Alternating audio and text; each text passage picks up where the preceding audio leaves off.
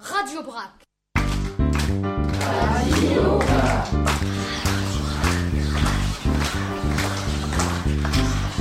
Radio Brac. Radio. Radio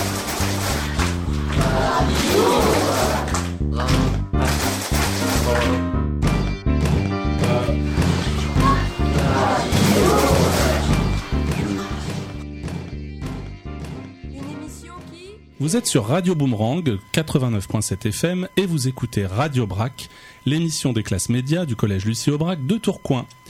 Comme l'an dernier, avant chaque période de vacances scolaires, les élèves animeront en direct d'un lieu à chaque fois différent une émission autour d'une thématique particulière. Mais je n'en dis pas plus, histoire de ne pas spoiler l'édito de nos rédacteurs en chef du jour, Linda et Oudeifa. C'est à vous. Bonjour. Nous voici aujourd'hui à Lille, à l'ESG, pour vous Mais attends, présenter. Oudeifa, c'est quoi l'ESJ L'ESJ, c'est l'école supérieure de journalisme. C'est une école prestigieuse dans laquelle on apprend à être journaliste. Ah d'accord, donc si plus tard par exemple je veux faire journaliste, je pourrais étudier dans cette école. Mais bon, pour l'instant, tu es en troisième média. Chaque chose en son temps. Oui, mais c'est quoi la troisième média? Nos auditeurs ne le savent peut-être pas. La troisième média est une classe dans laquelle on découvre le monde des médias. On se met dans la peau d'un journaliste. Ah oui, donc euh, les médias c'est tout ce qui se transmet. Les informations, l'actualité, la télé, Internet, la presse écrite ou la radio. En parlant de radio, Linda, est-ce que je peux continuer mon édito? Je t'en prie Oudeifa, continue. Merci. Donc, nous voici aujourd'hui à l'ESJ pour vous présenter notre première émission de radio de l'année sur le thème principal des médias. Nous allons donc vous parler de l'indépendance des journalistes, Des études qui se font à l'ESJ, des nouveaux médias, et nous aurons même la chance de recevoir une journaliste qui travaille au lancement d'un nouveau journal. Effectivement, Linda, nous retrouverons en fin d'émission la journaliste Heide Sabéran, euh, qui euh, lance un nouveau journal bientôt qui s'appelle le journal Hebdo. Mais pour l'instant, nous accueillons notre première invitée, Madame Corinne Van Méris. Bonjour. Bonjour. D'abord, merci de nous accueillir dans ces studios de, de l'école supérieure de journalisme de Lille. Et euh, je vais laisser la parole aux élèves qui vont vous interviewer. Il s'agit de Lamia, de Mohamed et de Imen. C'est à vous. Alors tout d'abord, bonjour Madame Van Meris. Bonjour. Pouvez-vous vous présenter en nous expliquant d'abord euh, en quoi consiste ce métier de directrice des études? D'accord. Alors, euh, donc je m'appelle Corinne Van je suis la directrice des études depuis euh, quelques années ici à l'école. Et euh, en fait, je, ma mission, c'est d'être responsable de tout ce qui concerne la pédagogie ici à l'école, c'est-à-dire tous les enseignements. Ce qu'on y apprend, comment on va l'apprendre, quelles sont les sessions de formation qu'on va bâtir pour euh, permettre aux, étudiants d'apprendre leur métier. Alors c'est une particularité en France euh, que l'enseignement du journalisme soit fait dans des écoles professionnelles qui sont pour la plupart dirigées par des journalistes professionnels qui à un moment quittent leur rédaction pour venir euh, travailler dans une école de journalisme. C'est-à-dire qu'il n'y a en France pas de profs de journalisme à l'université, etc. Ce qu'on peut trouver dans d'autres pays, notamment dans le monde anglo-saxon, euh, enfin dans la plupart des pays d'ailleurs, ce sont des profs, comme il y a des profs d'histoire, des profs de français, des profs d'anglais, il y a aussi des profs de journalisme. En France, ça n'est pas le cas. Ce sont des, des professionnels qui, à un moment, euh, mettent leur métier entre parenthèses et viennent faire de la formation dans des écoles euh, professionnelles, des écoles qui sont reconnues par la profession. Euh, donc bonjour, Bonjour. Euh, moi c'est Lamia. Oui. Qu'avez-vous fait comme étude pour en arriver là? Êtes-vous passé par l'ESJ Non, alors moi je ne suis pas un très bon exemple parce que je n'ai pas fait l'ESJ. Euh, alors le directeur de l'école Pierre Savary est un ancien de l'ESJ. Euh, il y a d'autres membres de la direction des études qui sont euh, aussi des anciens de, de l'ESJ. Mais Mhm. ici on n'est pas du tout, euh, on n'a pas l'esprit fermé. Ici on est assez ouvert. Et donc évidemment ce qui est important c'est de, c'est qu'à la direction des études il y a des gens qui viennent d'horizons différents. Et en fait ce qui nous a nous importe, au-delà de- d'être ancien ou pas de, de, de l'ESJ, ce qui nous importe, c'est d'avoir à la direction des études des gens qui euh, ont occupé des fonctions différentes dans les médias. Par exemple, la personne qui s'occupe de la télévision euh, depuis la rentrée et vient de BFM, T- BFM Business. Elle, elle a fait de la télévision et de la radio à BFM. Donc elle est, euh, voilà, il y a trois mois, elle était à la rédaction. La personne qui s'occupe de- du numérique a travaillé au Figaro.fr. Vous voyez, c'est ça qui est important. C'est plus important selon nous, que d'être ancien ou pas, même si évidemment les anciens de l'ESJ ont euh, leur place ici euh, de, façon un peu plus un peu plus large. Alors ce que j'ai fait pour en arriver là, euh, ben simplement j'ai été journaliste, hein, ce que je disais à, à votre camarade, c'est-à-dire que en France, ce sont des journalistes finalement qui forment leur leur père, qui forment les futurs journalistes. C'est c'est un peu le principe de l'enseignement du journalisme en France.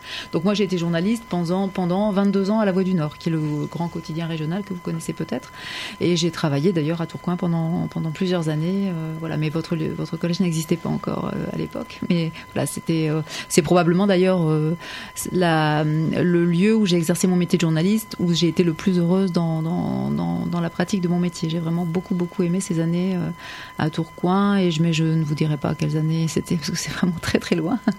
voilà, donc j'ai été journaliste pendant 22 ans à, à, La Voix du Nord. J'ai quitté ensuite La Voix du Nord vers en 2006 et là j'ai été libraire pendant deux ans, donc rien à voir. J'ai fait un autre métier pendant deux ce qui était intéressant aussi. C'est intéressant que les journalistes fassent d'autres choses que d'être simplement journalistes. Je pense que c'est utile, très utile. Euh, et puis donc j'ai rejoint l'école en 2008, d'abord pour être chargée des enseignements de, presse écrite, puisque mon métier c'était la presse écrite, euh, et puis après, quelques années après, pour devenir directrice des études. D'accord. Je crois que Imen a une question sur euh, le mode d'accès pour entrer à l'ESJ. Alors bonjour. Euh, bonjour. Il y a certainement parmi les collégiens et parmi les auditeurs de Radio Boomerang des élèves qui veulent devenir des, journalistes et qui du coup voudraient bien savoir comment on entre à l'ESJ. D'accord. Alors, euh, quel est le niveau pour pouvoir entrer dans votre école? D'accord. Alors, il y a plusieurs formations ici à l'école. Je vais essayer de les, de les développer. la formation qui est la plus connue, parce que c'est le diplôme qui est reconnu par la profession, c'est un master. Hein. donc c'est une formation en deux ans. Quand je vous disais une école professionnelle, c'est, ce sont deux ans d'enseignement euh, pratique, technique, euh, mais aussi des, enseignements qui sont des enseignements de, de, réflexion autour de la pratique professionnelle. Je vais vous donner un exemple, c'est-à-dire que quand on apprend à filmer, par exemple, on apprend la technique, c'est-à-dire on apprend, il faut savoir où on appuie, comment on vise. Enfin, il y a tout l'aspect technique que vous comprenez bien. C'est pareil pour vous ici. Il y a des aspects techniques, il y a un micro, il y a des boutons, il y a une régie, il y a quelque chose de technique. Mais l'enseignement du journalisme, c'est pas de la technique seulement. C'est-à-dire que quand vous apprenez à filmer, vous apprenez à cadrer et vous apprenez aussi à penser l'image. Qu'est-ce que vous voulez dire? Vous voulez donner une information? Qu'est-ce que vous devez filmer? Comment vous devez le filmer? Est-ce qu'il y a des conséquences pour les gens que vous filmez? Vous voyez, c'est jamais de la technique euh, à proprement parler. Hein. Donc c'est pour ça qu'on appelle ça une école professionnelle et, que les enseignements sont techniques et aussi une analyse de, de, la technique. Alors, euh, donc il y a cette formation donc qui est un master, qui est le diplôme reconnu par la profession. Euh, donc là, évidemment, pour rentrer dans ce master, il faut avoir une licence. Hein, puisque c'est on, y arrive à, bac plus 3 et donc là on passe un concours pour euh, pour entrer. Et le concours est assez sélectif. On a beaucoup de candidats. On a plus de 800 candidats pour une cinquantaine de places. Donc c'est ce qu'on appelle un concours très sélectif. D'accord? Euh, il n'empêche que ça a être sélectif si on le prépare bien on peut le réussir, euh, je ne vais pas dire facilement parce que c'est du travail, donc le travail c'est pas forcément facile, mais c'est tout à fait accessible à partir du moment où on se donne les moyens de le faire. Hein, ça c'est sûr. Donc ça c'est pour la, formation qui est la plus connue, qui est la plus ancienne, puisque l'école euh, a été créée en 1924, donc elle a plus de 90 ans, et c'est la, formation qui est la plus connue.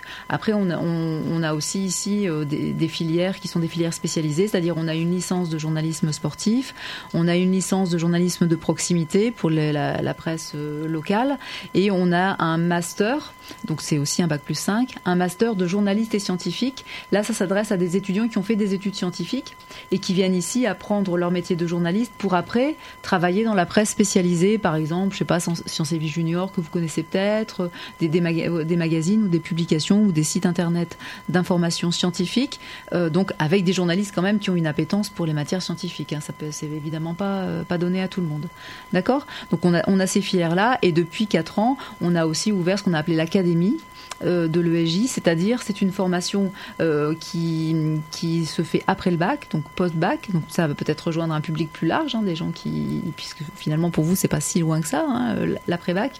L'idée c'est de faire sa licence dans une des universités de Lille et en même temps de suivre des cours ici à l'école pour préparer les concours des, euh, concours des écoles de journalisme. D'accord Et euh, voilà, ça marche plutôt bien. On a un bon taux de réussite euh, de, cette préparation. Donc en fait, vous voyez, il y a beaucoup de filières à l'école. Celle à laquelle vous pensez, j'imagine, parce que c'est celle qui permet de sortir avec un diplôme et de travailler directement dans les rédactions, euh, c'est le master dont, dont on a parlé au début. D'accord Alors, depuis quelques années, Sciences Po a lancé un programme de démocratisation pour faire entrer des élèves de tous les milieux sociaux dans leur cycle.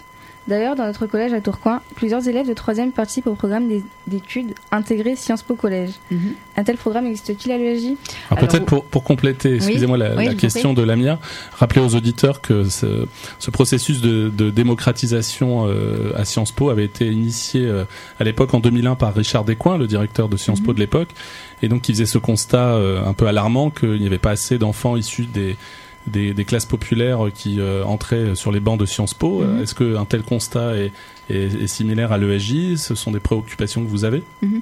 Alors c'est des préoccupations pour l'ESJ, mais c'est globalement des préoccupations pardon, pour la profession.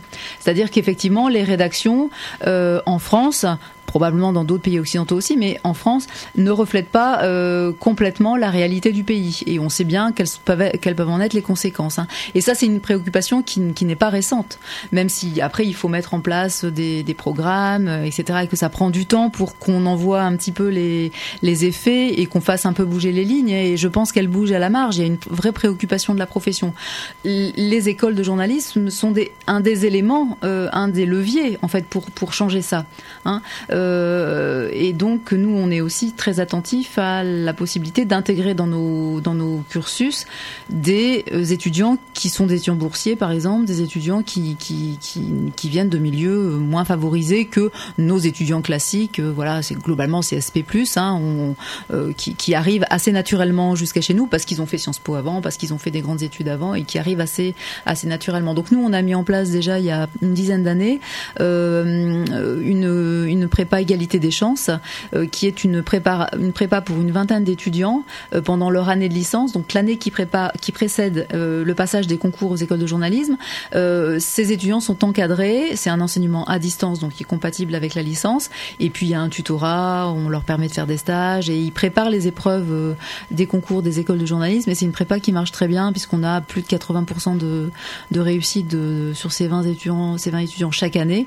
voilà, parce qu'effectivement, à un moment, il faut, euh, il faut se donner les moyens. Si on veut que que les que les écoles, dans un premier temps, puis les rédactions reflètent réellement euh, euh, la, société française, il faut se donner les moyens d'impulser et de faire entrer des, étudiants qui n'ont pas tout à fait le même profil. Alors, on sait aussi quel est l'objectif l'objectif à terme. L'objectif à terme aussi, c'est il y a un vrai enjeu de démocratie, c'est-à-dire que suppose, je pense qu'on se trompe pas, mais on suppose que des journalistes qui viennent de d'autres quartiers, de quartiers populaires, qui ont d'autres préoccupations, qui ont un autre parcours, vont pouvoir aussi euh, apporter une information qui va peut-être être différente de celles qui vont aborder les sujets d'une autre manière, vont peut-être traiter des sujets euh, qui ne sont pas actuellement euh, dans les médias, et que donc tout ça c'est c'est du plus, c'est plus démocratique. En tout cas, on le pense. en tout cas, on espère que des initiatives comme celle de la classe média contribuent à aller dans ce sens. Et d'ailleurs, euh, je crois que Mohamed euh, a une question euh, à poser pour poursuivre. alors ma question va peut-être vous sembler bête, mais à l'école supérieure de journalisme, est-ce qu'on étudie pour apprendre seulement le métier de journaliste ou est-ce que l'école peut former à d'autres métiers D'accord. Alors c'est pas une question bête. Il n'y a jamais de question bête. Et les journalistes passent leur temps à poser des questions sur les sujets qu'ils connaissent pas. Donc voilà, il faut jamais dire qu'on pose une question bête. Parfois, il faut même reposer plusieurs fois la question quand on veut pas, quand on n'obtient pas la réponse. Euh, alors non, vraiment, euh, à quasi 100%, euh, les étudiants qui sortent d'ici sont journalistes. Quoi. C'est vraiment, on, forme au journalisme. Alors après, qu'il y ait des, des, journalistes qui, ayant fait l'école, je sais pas, 10 ans, 20 ans après la leur sortie de l'école euh, fassent un autre métier pour des raisons qui leur sont personnelles, d'évolution de carrière, de, de lassitude peut-être, de, de, vie personnelle. Euh, ça, ça peut arriver. C'est, pas très fréquent, mais ça peut arriver. Des gens qui font de la communication, par exemple, qui vont, qui vont travailler pour, euh, pour, pour, pour des politiques, une, une institution territoriale, par exemple, des choses comme ça. Ça, ça peut arriver. mais c'est plus après dans la, dans la foulée. Mais les, les, les étudiants qui sortent de chez nous sont à quasi 100%. Il peut y avoir un ou deux exemples euh, avec des cas très très particuliers, mais tout le monde, tout le monde devient journaliste à la sortie de l'école. D'accord, merci. Je crois que Lamia a une autre question sur le métier de journaliste, mais avant cela, elle voudrait vous faire écouter un extrait de film. Vous êtes prêts? Euh, Vous pensez que ce sera terminé dans combien de temps? Oh, On en a encore pour 4 ou 5 heures. Oh, c'est très bien. On l'enverra à la presse et le diffusons sur le satellite Telstar 401 et le transpondeur 21. On vit une époque extraordinaire.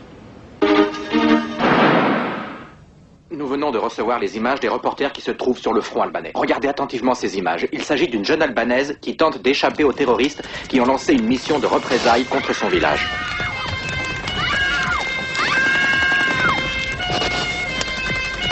L'Amérique n'a heureusement pas l'habitude de regarder des images aussi poignantes.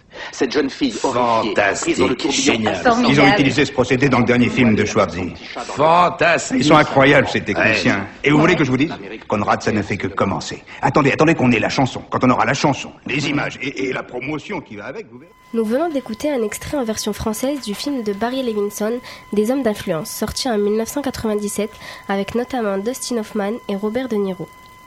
Oui, Linda, dans cet extrait, des producteurs fabriquent un faux reportage. Une figurante interprétée par la comédienne Kirsten Dunst est censée passer pour une civile abanaise en plein conflit. Tout est fabriqué en studio.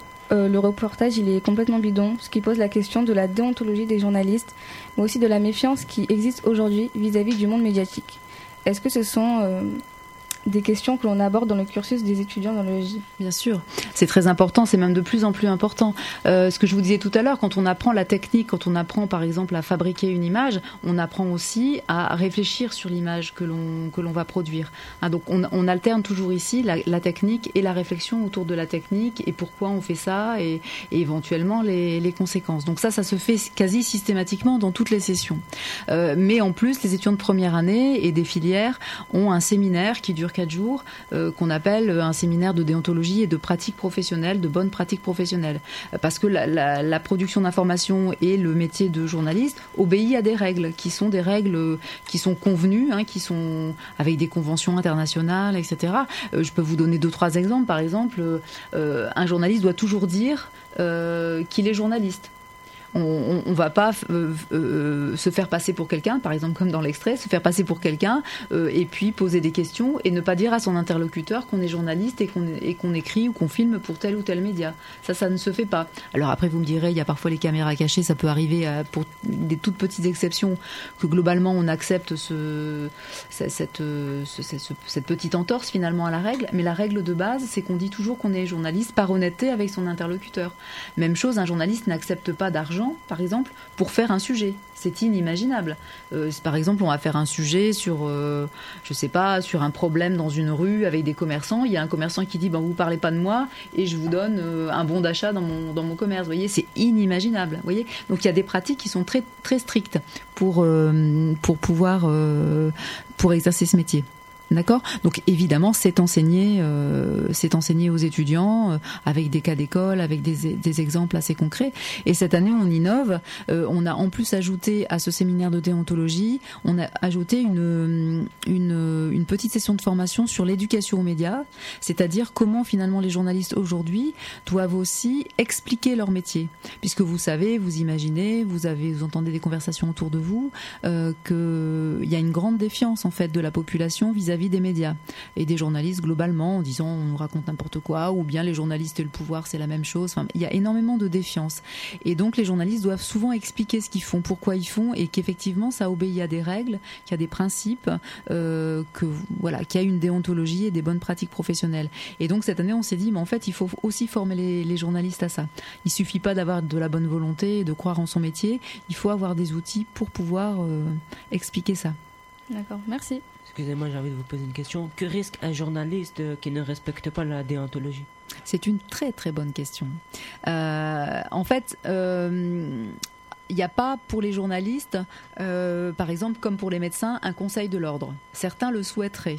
Évidemment, les journalistes sont pas tellement favorables à ce qu'il y ait une espèce d'instance qui soit un peu une instance euh, euh, qui pourrait sanctionner en fait hein, des journalistes. Donc euh, certains y réfléchissent, mais on n'est pas tellement parti dans cette direction-là. Par contre, euh, qu'il y ait des, organismes de médiation entre euh, le public qui trouve que tel ou tel sujet a été traité euh, de façon malhonnête, par exemple dans, sur une chaîne, dans un média, euh, etc., euh, et que le public puisse un moment se retourner euh, vers la profession, qui est un organe de médiation, de discussion, euh, ça, globalement, on y est tous très favorables, parce qu'on pense que ça peut relier justement le public et les médias, et, et, et que c'est très très bon aussi pour la démocratie. Mais on ne s'oriente pas vers, même si certains le souhaitent encore une fois, mais on ne s'oriente pas vers, un, vers un, une organisation qui ressemblerait à un conseil euh, avec des sanctions, par exemple une interdiction d'exercer, euh, on vous retire votre carte de presse, voyez des choses comme ça. Ça c'est pas tellement dans les tuyaux, c'est pas c'est pas dans cette direction qu'on va qu'on va aller a priori, mais on est tous conscients dans les rédactions, dans les écoles, etc. On est tous conscients que on a quand même un, un travail d'explication et on a à aller vers le public et à discuter et à reconnaître nos torts quand ils, quand ils, quand ils existent. Voilà, eh bien, merci beaucoup Corinne Valmeris. Je ne sais pas si vos étudiants continuent à faire des mathématiques menus au collège dans le cours de mathématiques de notre professeur, Monsieur Van Lemerch. On parle des médias. On écoute le reportage de la troisième média. Les maths pour les médias. Où retrouve-t-on des maths dans les médias? Vous me demandez souvent euh, à quoi peut servir euh, les mathématiques dans la vie de tous les jours? Alors, on va profiter euh, de ce moment pour montrer que même sans vous rendre compte, euh, des mathématiques, il y en a partout, et avant tout, dans les médias. On va prendre l'exemple de différents médias. Vous allez à chaque fois chercher un exemple d'application directe des mathématiques dans le média euh, auquel vous vous intéresserez. Qu'est-ce que c'est que les audiences? Les maths à la télé. L'audience d'un média définit l'ensemble des individus exposés ou leur nombre. Elle fait l'objet de mesures, l'audimétrie, ensemble des calculs pouvant être effectués pour mesurer l'audience de la télévision. L'audimétrie relève des de sondages. Il est parfois improprement fait référence à des audiences au pluriel. Cet emploi concerne en fait les résultats de mesure de téléspectateurs. Exemple, audience de la soirée du mardi 26 septembre. Premier cage d'investigation, magazine, 3 812 000 vues. Euh, France 3, De plus belle la vie, la série, 3 791 000 vues. Euh, TF1, 3 convictions, série, 2 276 000 vues. Quel intérêt de calculer les audiences, les garçons? Pour voir le taux de participation, le taux de... Si, si, soit on continue la série ou si ça marche pas. Bah, Donc ça permet de définir, ok. Et quel intérêt pour le, Donc, du coup pour les chaînes de savoir ça? Si on a beaucoup de téléspectateurs, eh ben on touche des, de l'argent, des parts de marché. Les maths sont très souvent utilisés dans les médias. Les réseaux sociaux. Moins d'un humain sur trois utilise chaque jour les réseaux sociaux. Ces chiffres permettent de remettre en perspective leurs usages. Le mobile est omniprésent. Plus de 5 utilisateurs sur 6 mobilisent leur téléphone pour accéder aux réseaux sociaux. 2,307 milliards de personnes utilisent les réseaux sociaux. Cela représente 31% de la population mondiale.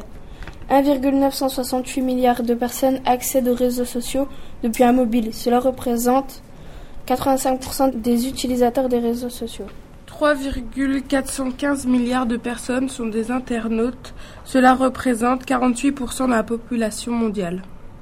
Les filles, quand vous aviez, vous parliez là des réseaux sociaux, vous avez donné plusieurs chiffres pour montrer l'utilisation des réseaux sociaux. Mais dans les réseaux sociaux même, à quoi peuvent servir les maths? Donc, est-ce que vous avez des exemples? Est-ce que vous, quand vous vous connectez à Facebook, est-ce que vous voyez des maths? Oui. Alors, Mohamed Les likes, les amis. Les partages, les commentaires. Voilà, donc déjà, à chaque fois dans les commentaires, dans les partages, il y a des nombres qui apparaissent, des choses tout bêtes. Est-ce qu'il y a d'autres choses? Ouais, dans des quiz. Oui, parle un peu plus fort le cas qu'on entend. Il y a des quiz. Dans les quiz, ouais. On demande. Et finalement, euh, je ne sais pas d'ailleurs si vous avez lu, j'en mettrai une en question flash, parce que je trouve ça intéressant. Il y a souvent, on dit, seuls les génies savent. Et ils vous mettent des trucs. Euh, honnêtement, c'est pas des trucs de génie. Hein. Bah, c'est toujours simple. Ouais, c'est. Alors, simple pour qui?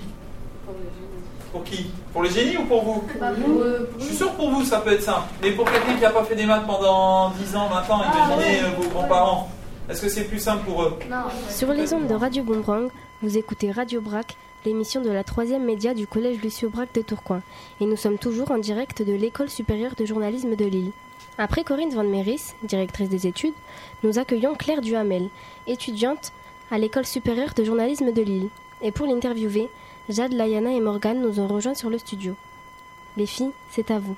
Bonjour, pouvez-vous vous présenter? Bonjour les filles, alors euh, je me présente, je m'appelle Claire, je suis donc en première année de, de l'école supérieure de journalisme de Lille. Euh, donc en fait, ça fait euh, quelques années que je veux faire du journalisme. Et en fait, Corinne Van Maurice vous a parlé précédemment de l'académie, qui est donc la formation post-bac. Moi, en fait, ça fait trois ans que je suis à l'ESJ, même si je l'étais moins à l'époque, puisque j'ai fait l'académie ESJ Lille. Donc je faisais une licence d'histoire à l'université de Lille. Et en parallèle, je me préparais au concours de journalisme ici à, à l'ESJ. Et donc j'ai passé le concours cette année. Heureusement, je l'ai eu. Et donc maintenant, je suis plus du tout à la fac et je suis 100% à l'ESJ Lille. C'est une bonne formation, euh, l'histoire, euh, avant de faire des études de journalisme. C'est pas parce que je suis prof d'histoire, je, je pose la question. C'est c'est quelque chose qui est assez courant de faire une licence d'histoire avant de passer les concours. Euh, moi, quand j'étais au lycée, j'étais vraiment passionnée par l'histoire contemporaine. Et donc, euh, je savais dès le lycée que je voulais devenir journaliste parce que on avait un journal dans mon lycée. Et donc, euh, j'ai un petit peu participé au journal du lycée. En fait, c'est un petit peu comme vous. euh, j'ai été sensibilisée au journalisme assez tôt. Et du coup, j'ai eu envie de le faire ap- après le bac. Et donc, je voulais faire du journalisme. Et en voulant faire du journalisme, j'étais obligée de faire une autre licence. C'est pour ça que j'avais le choix entre à peu près toutes les licences de la faculté de Lille. Et comme j'adorais l'histoire, je trouvais que c'était assez cohérent pour faire du journalisme de faire une licence d'histoire.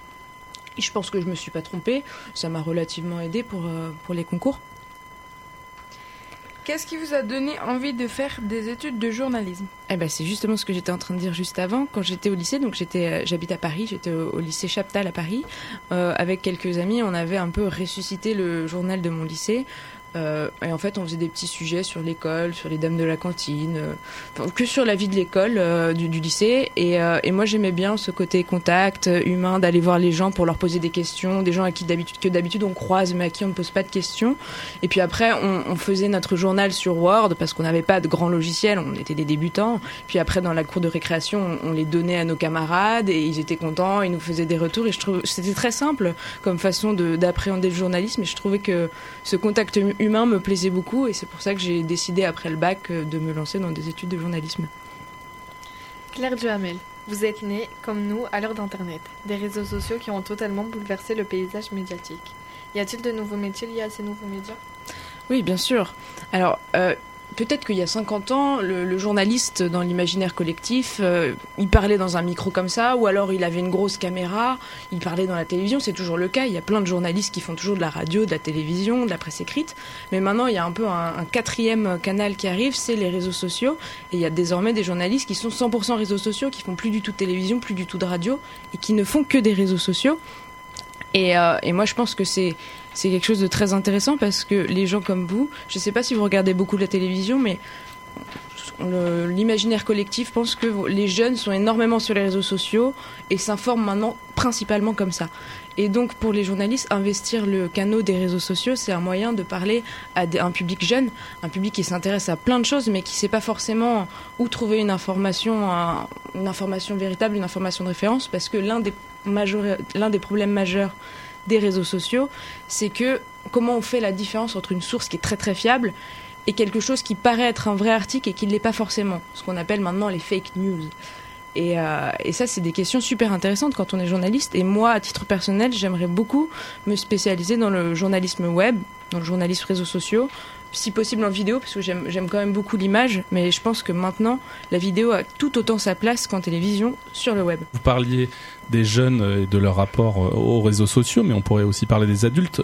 Je songe à un article récent qui est paru dans Society avec euh, Mark Zuckerberg, le créateur de Facebook, euh, qui, euh, dans lequel un, un article qui est consacré à Facebook, donc 2 milliards d'utilisateurs aujourd'hui euh, de, de ce réseau social, et un sondage assez inquiétant qui nous dit que 44% des Américains auraient justement pour source d'information principale euh, Facebook. Alors ça pose pas mal de questions, j'imagine que dont vous parlez euh, dans, votre cursus euh, euh, d'école de journalisme. Bien sûr, c'est des, questions qui sont, qui sont super intéressantes et qui sont très préoccupantes parce que finalement sur Facebook, on, lit les articles que nos amis Facebook partagent. Je ne sais pas si vous, c'est ça que vous faites, mais globalement, euh, votre meilleur ami a partagé un article en disant que c'était très intéressant, vous cliquez dessus, vous le lisez, si ça vous plaît, vous allez peut-être le partager également.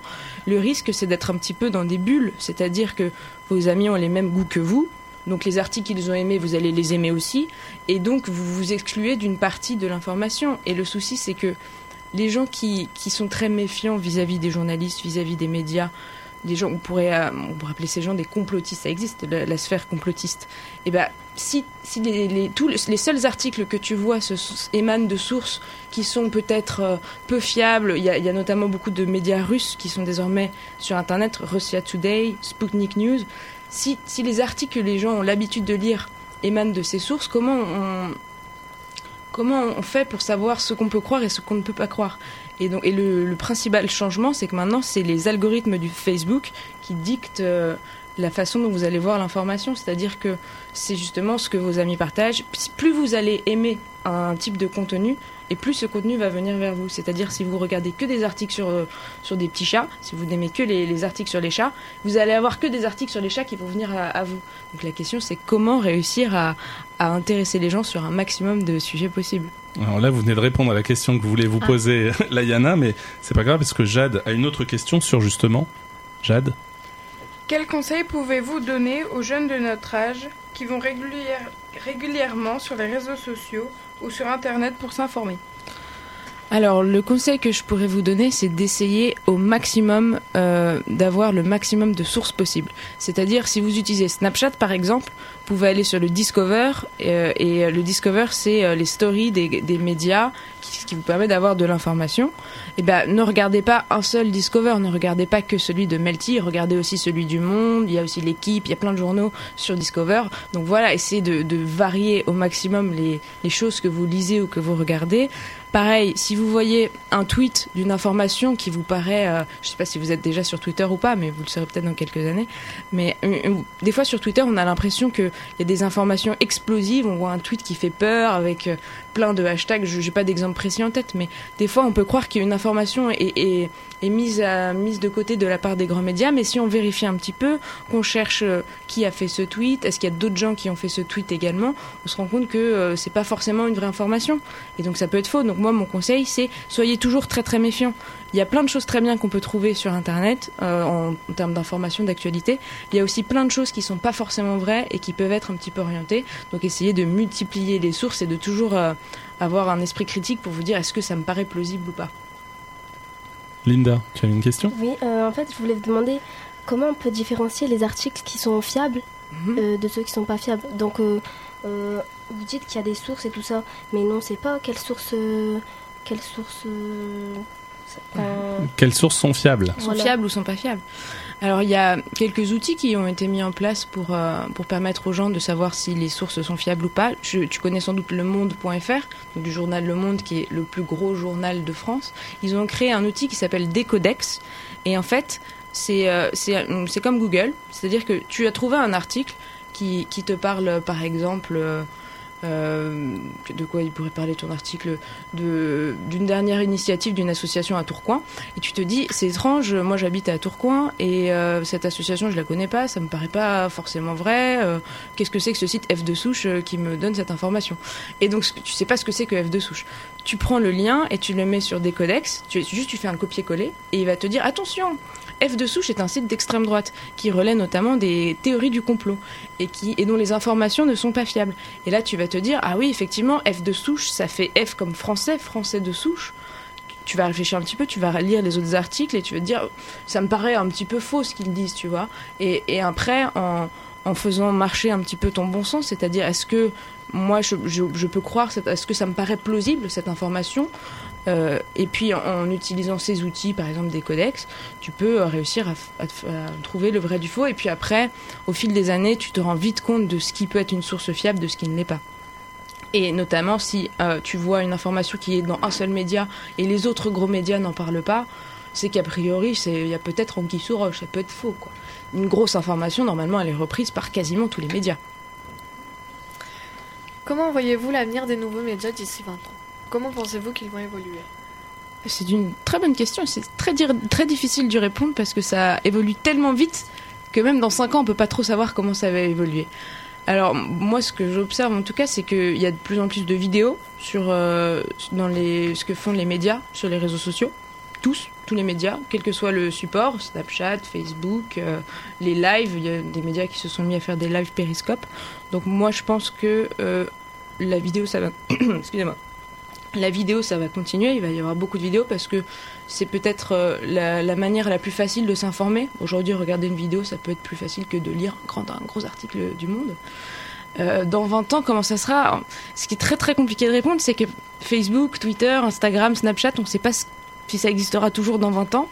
Euh, si ça existe, on ne sait pas si les gens y auront toujours accès. C'est un, domaine où il est particulièrement difficile de voir dans la durée.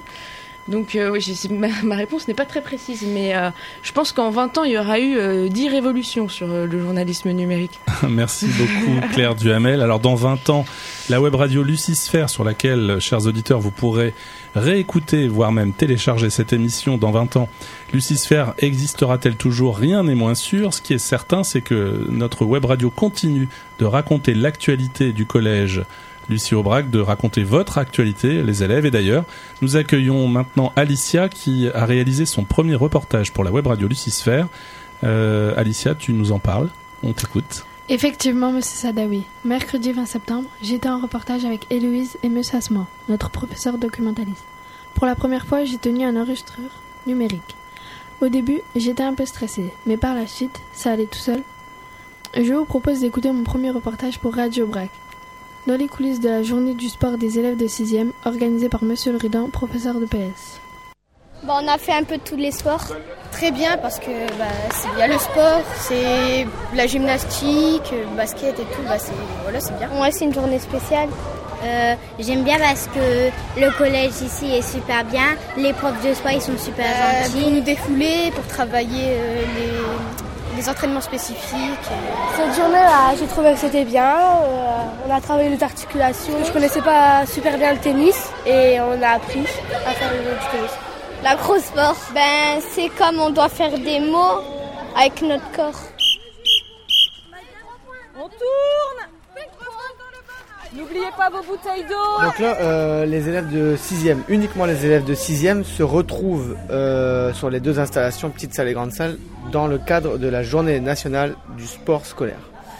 L'objectif de, de cette journée, c'est de faire la promotion des activités des associations sportives, d'accord, de toutes les associations sportives des collèges de France, donc des associations sportives et des fédérations sportives scolaires, ok, donc de l'UNSS entre autres. Donc auprès des élèves, euh, auprès des équipes, auprès des parents aussi, parce qu'ils étaient aussi conviés, et auprès du monde sportif local, c'est-à-dire que les clubs pouvaient venir aussi euh, voir un peu comment ça se passait le sport scolaire au collège. Donc le but c'est de sensibiliser à une pratique régulière, toujours dans un objectif de santé, de bien-être et de plaisir. Ça reprend un petit peu les objectifs de l'UNSS. Euh, alors comme la journée le dit, c'est national. Ça veut dire que le sport scolaire, en fait, nous on le fait sur une journée, mais en fait c'est la semaine nationale du sport scolaire dans toutes les académies de France. Nous ici on le fait sur un mercredi matin et on cible tous les sixièmes. Ça nous sert aussi de départ à notre association sportive qui commence demain. Comme ça les élèves de sixième ont testé les nouvelles activités comme course d'orientation ou acrosport et euh, s'inscrivent s'ils le désirent et commencent demain. un petit peu plus compliqué. Vous allez prendre donc deux parcours identiques. Donc par exemple, si vous tenez à deux, vous allez prendre tous les deux un parcours numéro 4, par exemple. Ou un parcours numéro 2, mais le même. Il y en a un qui va faire comme ici, dans le sens, dans le bon sens. Ok? Il va faire dans le bon sens. Et l'autre, il va faire dans le sens opposé. Donc, Donc là, on présente la course d'orientation. Je suis Madame Duhem, professeure de PS au collège Lucie Aubrac depuis le début de l'année. Il y a un nouveau sport ici, donc euh, qui puisse un petit peu se repérer. Et chaque sixième vient découvrir la course d'orientation pour ensuite choisir de s'inscrire ou non dans cette activité-là. D'accord. Euh, c'est la première fois que vous faites ça ou... De la course d'orientation? Avec euh, dans ce collège avec ses élèves, oui. Par contre, moi, je, c'est mon sport, c'est ma pratique, donc j'en fais très régulièrement.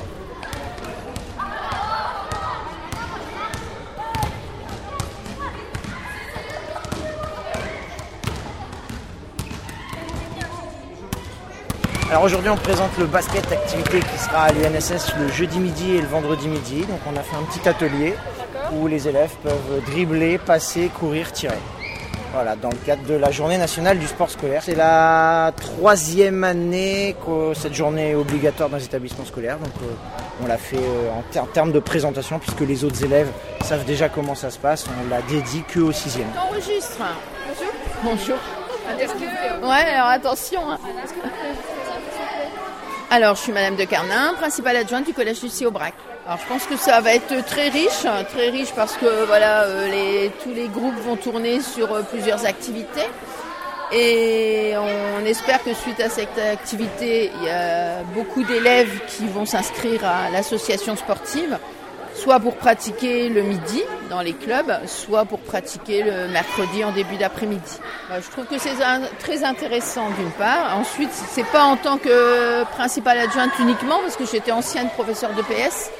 Donc euh, ça me rappelle ce que je faisais forcément et je soutiens pleinement euh, voilà, ces activités et je souhaite qu'il y ait beaucoup de participants et beaucoup d'adhérents à l'association sportive. D'accord. Bah, merci. Je t'en prie.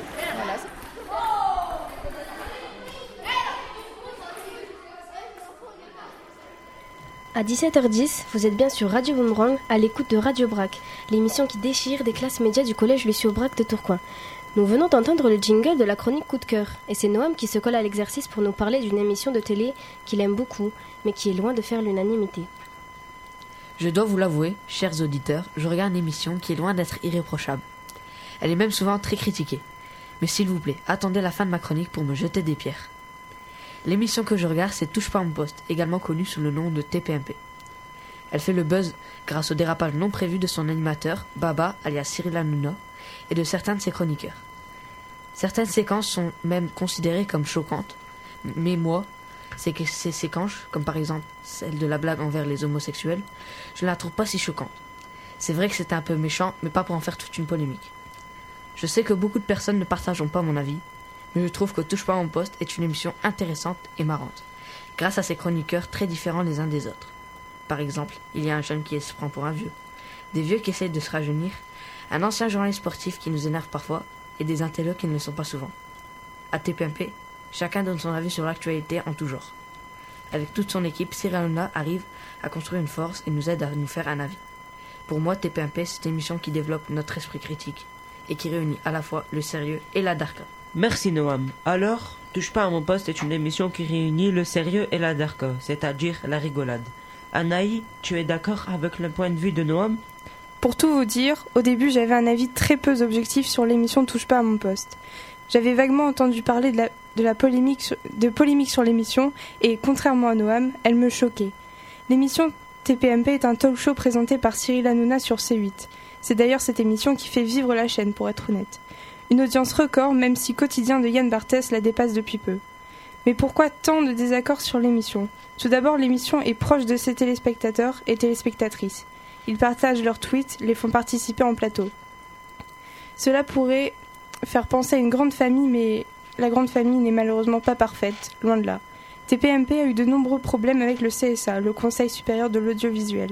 Cyril Hanouna rabaisse souvent ses, ses, chroniqueurs qui ne sont pas des anges non plus. C'est le cas par exemple de Mathieu Delormeau, à qui il a mis des nouilles dans le casson, ou ou qu'il a traité de bouffon et de pleureuse quand il est venu le voir après s'être fait virer de son poste à Énergie 12. On peut également citer la très mauvaise blague d'Anouna quand il a fait croire à Delormeau qu'il avait tué quelqu'un et qu'il était témoin. Il n'a dit que, il n'a dit que c'était une blague que le lendemain et le chroniqueur a pleuré en apprenant la supercherie. Outre le fait de rabaisser ses chroniqueurs, il y a ce qu'on appelle les bad buzz, la claque de Joe Star sur Gilles Verdez ou le malaise lors de sa demande en mariage en direct quand sa copine a hésité à dire oui. Mais ce qui, me gêne le plus, c'est qu'Anouna critique sans cesse tout et n'importe quoi. Certes, c'est le principe de l'émission, mais souvent ça va trop loin. Par exemple, qualifier un jeune homme de lèche-cul ou se moquer d'un jeune homosexuel. L'émission repose sur un humour qui se fait systématique au détriment des personnes. Ça s'appelle de la moquerie, de la, raillerie, du clash, mais ça peut aussi vite devenir du harcèlement. C'est une pratique déjà largement répandue dans nos cours de récréation et je trouve dommage que la télé l'encourage. Pour ne pas tomber dans la caricature à mon tour, je dois reconnaître qu'Anouna est aussi capable, capable de faire de grandes choses, comme cette fois où il a offert une maison à une famille avec peu de moyens. Pour conclure, je dirais que cette émission a un goût malsain pour les raisons que j'ai citées. Je peux comprendre qu'elle soit appréciée car elle est car est dans l'air du temps. Mais est-ce vraiment ce type de relation que nous voulons vivre et encourager dans notre société? Merci Anaï. On n'arrivera peut-être pas à vous mettre d'accord, Noam et toi, mais grâce à vous, les auditeurs pourront se faire leur idée. Et pour les laisser réfléchir, une petite pause musicale avec Soprano qui ne peut plus se séparer de son téléphone.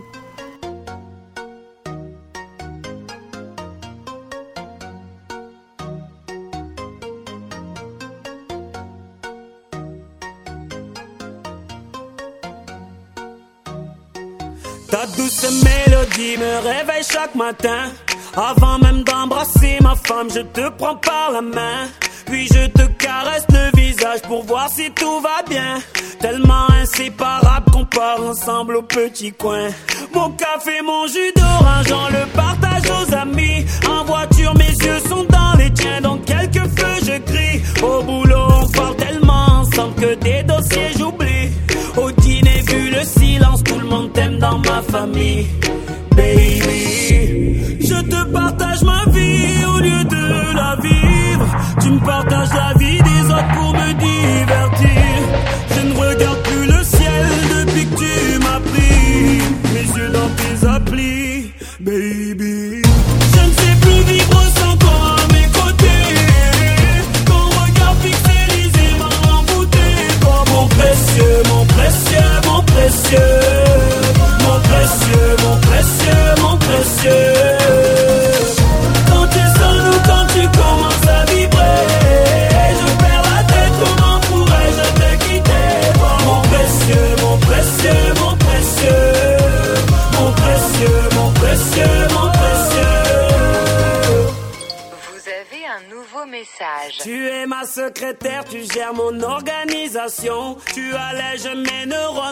Tes notifications. Plus besoin d'aller voir la famille vu que tu me les follow. Pour leur prouver que je les aime, je n'ai qu'à liker leurs photos.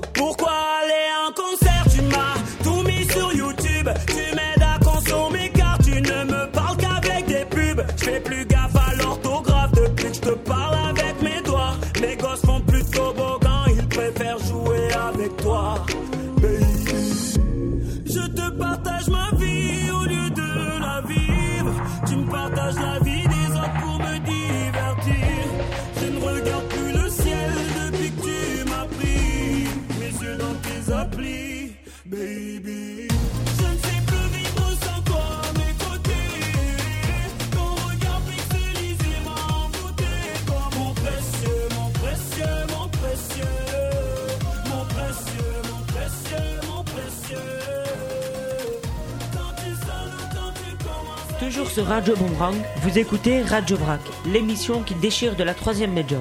Nous ne pouvons pas faire une émission spéciale média sans invité de journalistes.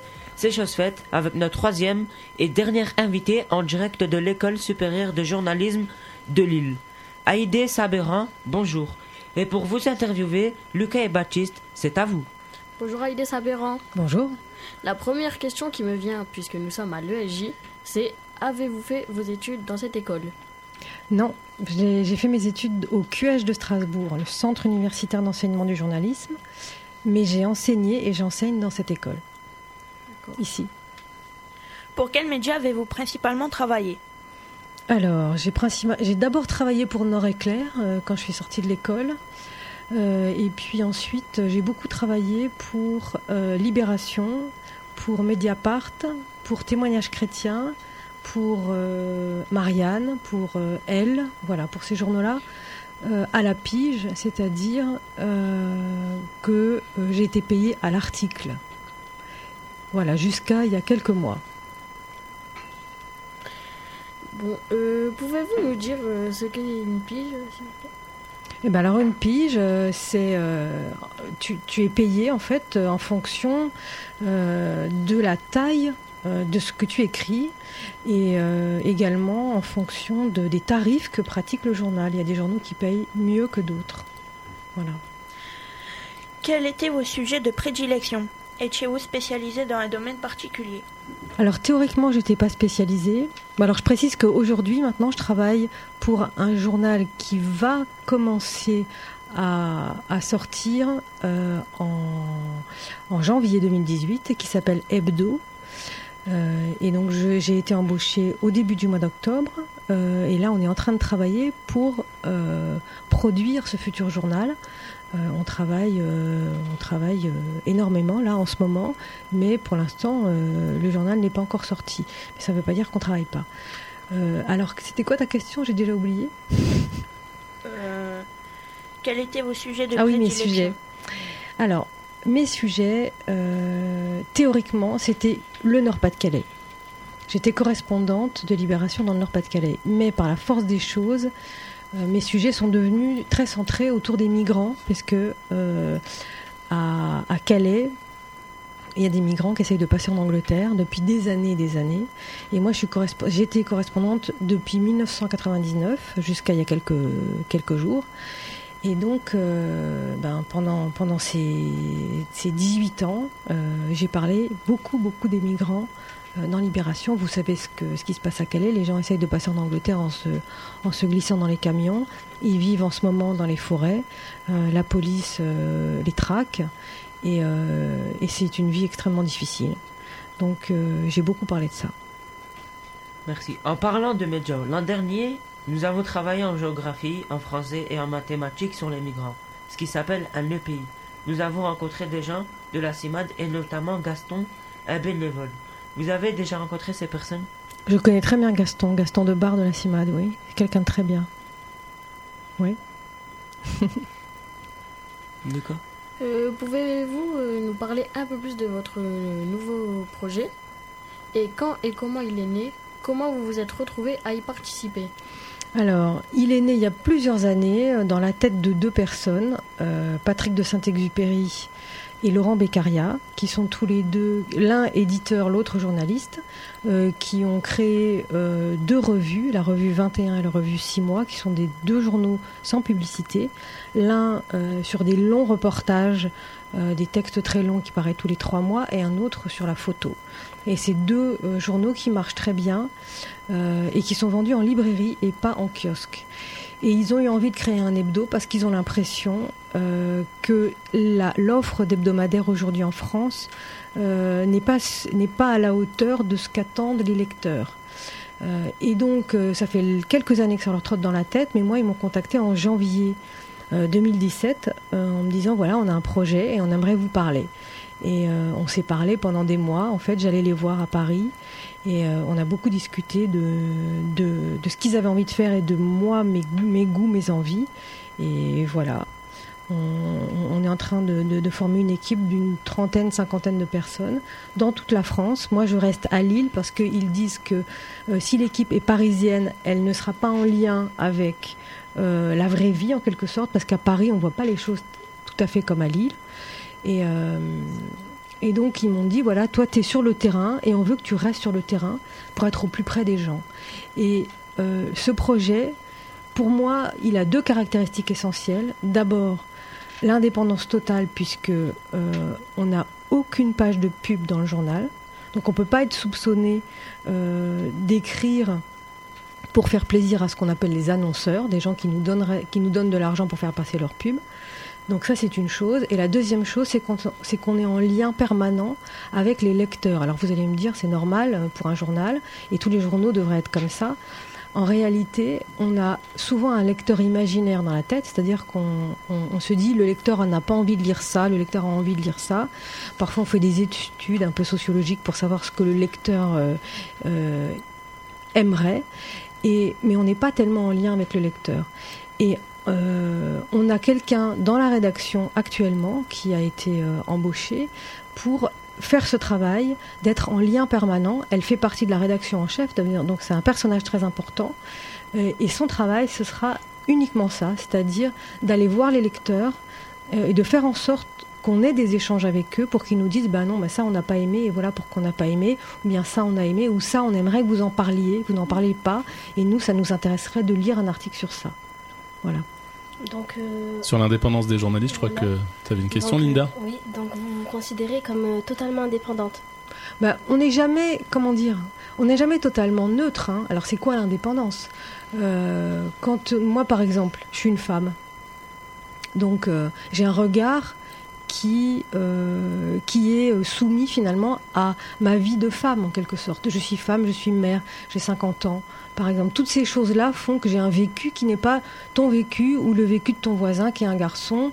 Euh, on n'a pas le même regard, personne n'a le même regard. Donc, euh, c'est quoi la, la neutralité C'est quoi l'objectivité C'est quoi l'indépendance? Mais on est indépendant dans la mesure où on n'a pas un gros actionnaire.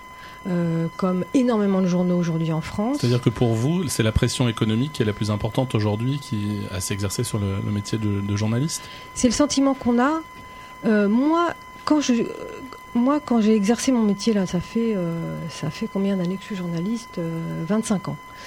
Euh, j'ai jamais eu l'impression de, de, sentir une pression. Jamais. Personne ne m'a jamais dit ça, tu peux pas l'écrire. Ou alors on m'a dit ça, tu peux pas l'écrire parce que si tu donnes la parole à un tel, c'est polémique. Donc il faut que tu ailles. Euh, quand j'étais jeune journaliste, par exemple, et que je m'enflammais pour un sujet, on me disait oui, mais il faut que tu ailles par, exemple, tu t'enflammes parce que euh, ces ouvriers disent euh, euh, qu'ils ont subi, par exemple, du harcèlement au travail, mais si tu vas pas faire parler le patron ou son avocat, bah, tu n'auras pas fait ton travail jusqu'au bout. mais, donc ça, ça veut dire être honnête. mais on m'a jamais dit, tu peux pas écrire sur tel sujet. je sais que dans certains journaux, par exemple, dans les journaux qui ont énormément de publicité de la part de la grande distribution, c'est-à-dire Auchan, Leclerc, tout ça, Lidl, euh, euh, on ne pourra pas euh, faire d'articles offensifs sur les conditions de travail. Par exemple, à Lidl, vous avez peut-être vu le cache investigation de Lucet là sur les conditions de travail des, salariés de la grande distribution.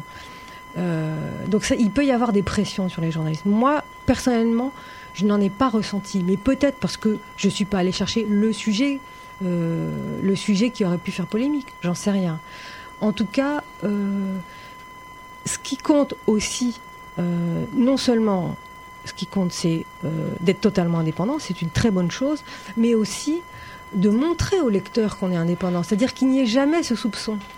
C'est-à-dire que même si moi je suis honnête, que je fais bien mon travail, je ne veux pas qu'on me dise ah ben tu travailles pour tel journal qui appartient à telle personne et qui reçoit de la pub de tel organisme, euh, donc euh, sur tel sujet, tu, tu n'es pas objective. Vous voyez ce que je veux dire? Même si je le suis, je pourrais être soupçonnée de ne pas l'être. Vous comprenez? Et donc, il ne faut pas qu'il y ait ce soupçon. Pour que les lecteurs reviennent vers nous, parce qu'ils s'en vont, les lecteurs. Donc, merci Madame Sabéran. Radio Brac, saison 2, première émission, c'est déjà terminé. Deifa, on se retrouve quand? Ça dépend qui, Linda, car cette année, il y a pas, il y a pas mal de nouveautés dans Radio Brac dont vous, vous allez nous parler, Monsieur Sadaou. Et oui, au terme de cette émission, c'est déjà fini Radio Brac, ça passe vite. J'accueille maintenant, nous accueillons euh, Madame Bloch, professeure de français au Collège Lucie Aubrac, pour évoquer les nouveautés de la classe média de cette année. Bonjour Madame Bloch. Bonjour à tous. Donc euh, effectivement, Radio Brac c'est bientôt terminé. On aura le plaisir de vous retrouver avec notre classe de quatrième média parce que cette année à Lucie Aubrac, une classe de quatrième a ouvert. Euh, donc on aura l'immense bonheur d'animer cette émission de radio le mardi 19 décembre. Euh, normalement une émission spéciale culture que les élèves préparent déjà très très euh, assidûment et d'ailleurs j'ai vu qu'il y avait deux élèves de la quatrième média qui ont qui sont venus euh, assister euh, en direct à l'émission. Madame Bloch, le, lieu de cette émission, puisque le principe c'est à chaque fois d'avoir un, lieu différent. Alors du coup je vous révèle le lieu de la prochaine émission, ce sera au Frénois à Tourcoing. Ah super au Frénois Tourcoing. Merci Madame Bloch et d'ailleurs je crois que c'est vous qui animerez cette émission à ma place. Mais oui, avec grand plaisir Monsieur Sadawi. Et d'ailleurs en parlant d'animation, je ne peux m'empêcher d'avoir une, pensée pour euh, celle que j'ai tenté de remplacer aujourd'hui, Marjolaine Labelle qui était la journaliste de Radio Boomerang l'an dernier qui était à ma place et euh, qui est partie voguer sous d'autres cieux, on l'espère, radiophoniques. Un grand merci à Fred Terry qui est toujours présent à Radio Boomerang en général, euh, qui a reconduit ce partenariat avec nous et Radio Boomerang qui est une radio de proximité qui fait un boulot considérable sur les territoires. On est vraiment très fiers de travailler avec cette radio. Merci bien sûr à l'ESJ, à l'École supérieure de journalisme, à tous nos invités, à Corinne Van Méris. Et je vois que Mohamed s'approche de moi, il veut faire une dédicace. Allez, vas-y Mohamed. Ouais. Ouais, attends, attends, attends. Alors, euh, tout d'abord, euh, Madame Desfonds, parce que je sais qu'elle nous regarde et moi je l'aime bien, Madame Desfonds, même si elle, me met des mots. Grosse dédicace à Ryan, grosse dédicace à, tous les camarades de lycée Bras qui nous écoutent. Merci. Euh, Marwan surtout. Alors, si je peux aussi donner de la dédicace, ben moi je vais faire une dédicace spéciale aux élèves qui ont essuyé les plâtres de cette troisième média l'an dernier. C'était la classe média, la troisième cadre de l'année dernière. Donc je pense à, tous les élèves, à Rania, à Domiti qu'on a vu tout à l'heure sur le quai du métro. C'est marrant, on l'a croisée. Elle faisait, elle avait animé cette première émission. Et donc euh, on, on les salue, Benjamin, euh, Élise, euh, Idir, enfin je vais pas tous les citer, Emery qui sont aujourd'hui au lycée, euh, au lycée général euh, ou au lycée professionnel et on, on- on a une pensée pour eux. Voilà, Radio Brac c'est terminé, vous pouvez suivre notre émission euh, sur le fil Twitter euh, hashtag Radio Brac et on se retrouve donc le 19 décembre en direct du Frénois. Radio Brac. Radio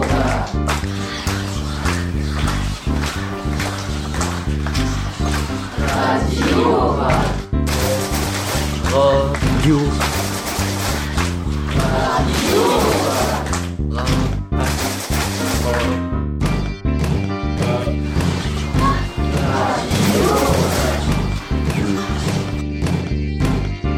Une émission qui déchire.